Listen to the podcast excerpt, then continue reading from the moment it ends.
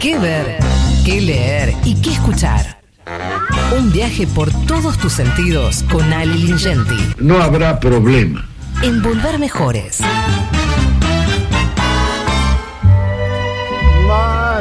Mararán, darán. 18.33, mi amigo Ale Lingenti. Ale, ¿cuándo volvés vos?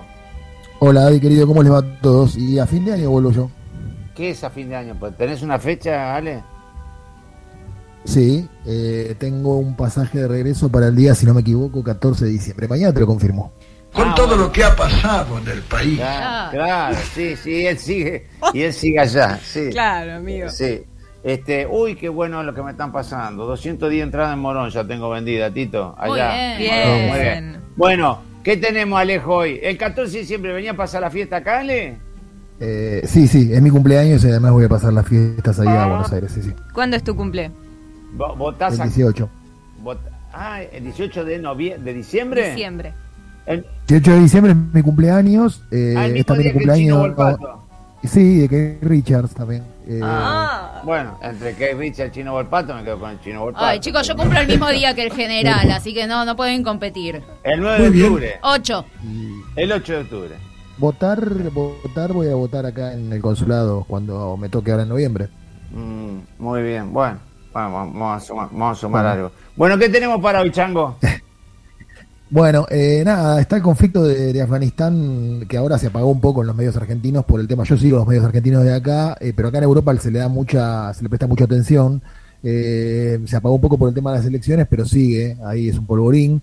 Entonces quería recomendar a aquellos que estén interesados en saber qué pasa. Yo voy a contar ahora una pequeña historia eh, con una visión mínimamente personal, pero hay documentales que se pueden ver gratis, creo que es una buena manera de informarse. Siempre digo lo mismo, no esperen que el documental diga todo lo que ustedes piensan del problema.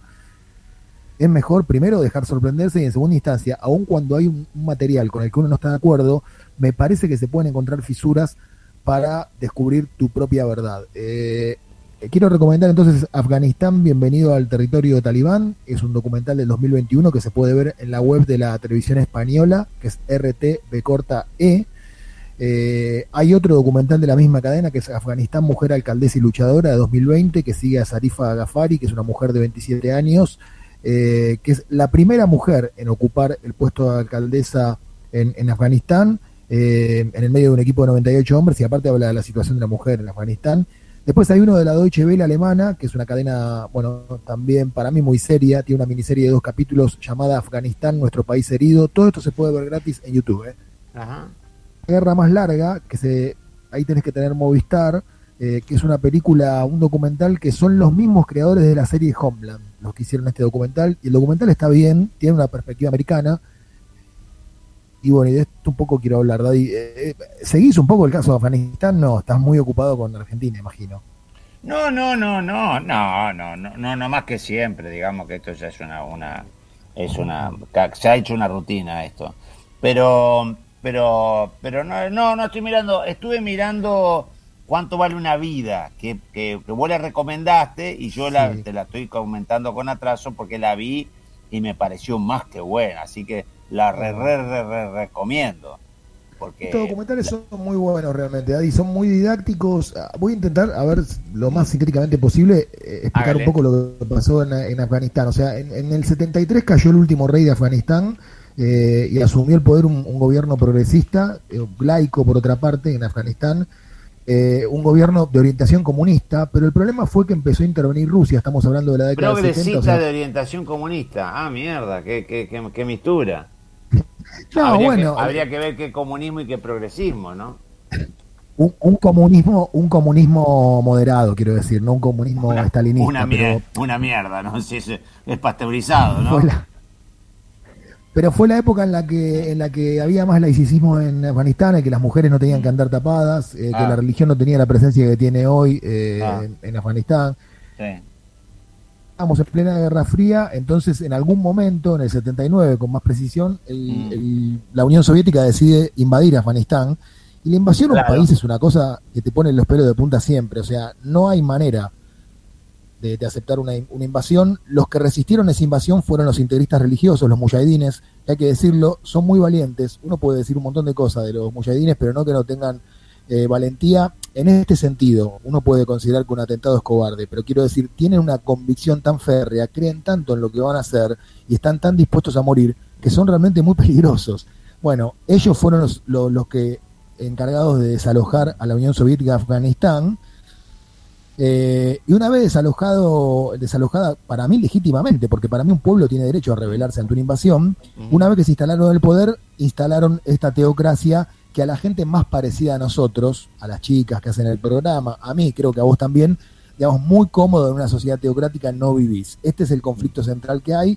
Esos mujahidines para desalojar a la Unión Soviética fueron financiados por los Estados Unidos, o sea, crearon el propio monstruo que después empezaron a combatir y hoy el, Afganistán es una especie de polvorín donde no hay ninguna solución posible. Parecería, yo quiero decir, vean estos documentales, mi conclusión es que no hay que intervenir. Me parece que los problemas internos de un país los tiene que arreglar el propio país. Y el problema de los mujahidines, Ana, es un problema eh, interno de Afganistán. No, no tiene que intervenir Estados Unidos, no tiene que intervenir la Unión Soviética, no tiene, bueno, la Unión Soviética no existe más de todos modos.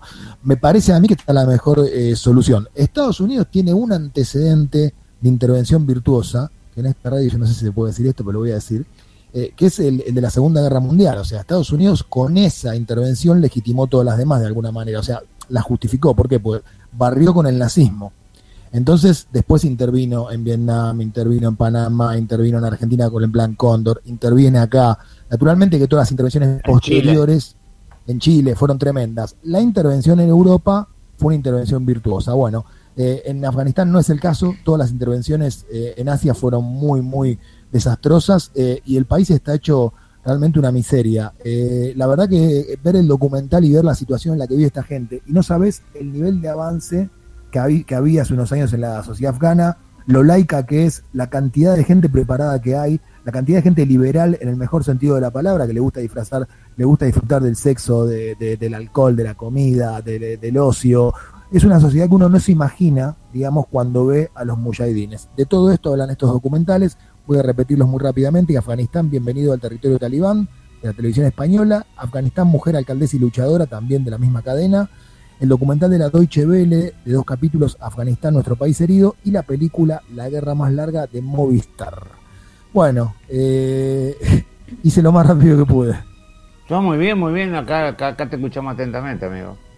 Y, ya que estamos con el asunto del comunismo y el progresismo latinoamericano, mm. que nos toca tan de cerca, hoy es el cumpleaños de un gran músico chileno que se llama Claudio Parra, es uno de los fundadores de, Los Jaivas y un pianista además extraordinario, por lo menos para mí.